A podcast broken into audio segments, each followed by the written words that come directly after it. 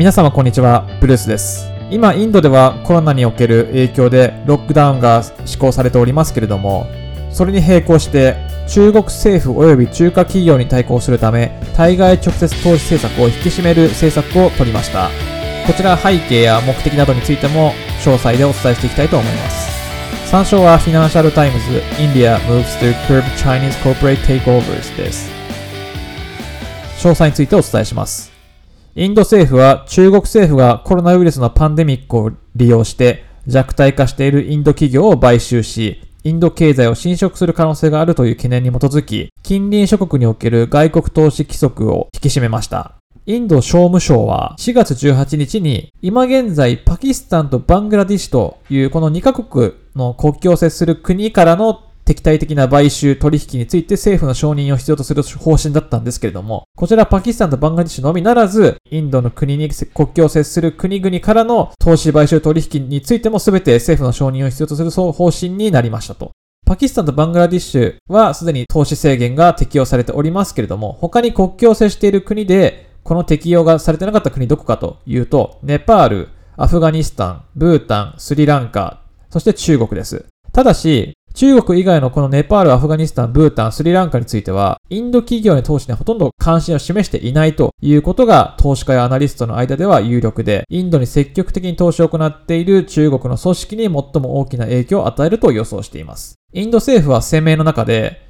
現在のコロナウイルスパンデミックに乗じて、インド企業を買収することを抑制したいという目的を、まあ、はっきりと述べています。実際にオーストラリアやドイツなどでも、こういった外国直接投資規制の動きを引き締めていこうという強化している流れが出ておりますので、インドもこれに乗じたいということです。で、どこの企業が特に投資を進めているかと言いますと、中国の巨大企業であるアリババとテンセントです。この2社は近年インドの新興企業、主にテック企業だと思いますが、彼らに投資を加速させております。中国ではさらに12を超える企業やベンチャーファンドがインドでのスカウト活動を強化して人材確保に努めているそうです。インド国内で投資を受けているテック企業で言うと、Paytm、e コマースの大手フリップカート、ソーシャルメディアオペレーターのシェアチャット、フードデリバリー会社のゾモトなどです。これらはインド国内ではかなり有名なスタートアップなんですけども、これらのいくつかは中国のベンチャーキャピタルの投資を受けているとされています。また、スタートアップだけではありません。インド最大の銀行であり、住宅ローンの貸し手でもある HDFC という銀行がありますが、彼らは今月初め、中国の銀行が同行の保有持ち分を1%以上引き上げたことを述べました。インド国民会議の元党首であるラフル・ガンジー氏は4月初めにインドの与党政府に対して国家危機のこの時期に外国企業、中国を指していますが、これらがインド企業を支配することを目的とした投資を行っていると進言し、これらを防ぐ措置を講じるよう要請しています。日本で言ったら、日銀とかになるんですかね。日銀とか、まあ赤い銀行に対しての投資が中国側からの株式保有持ち分が1%以上上がってしまうという、これはかなりビッグニュースになってしまいかねませんが、インドではこれが行われているという事実があるようです。ですですので、これらの外国投資規制を強化することによって、中国からの投資は防げるというふうに発表していますけども、この政策の変更を受けると、インド国内の企業は中国側からの資金調達が難しくなる可能性が高いというふうに話しています。インドでは新型コロナの拡大を抑えるために先月全土にロックダウンが命ぜられていますけども、他国と同様この施策にはコストがかかってしまい、経済の停滞と何百万もの企業、スタートアップが深刻な混乱に直面する可能性が高まります。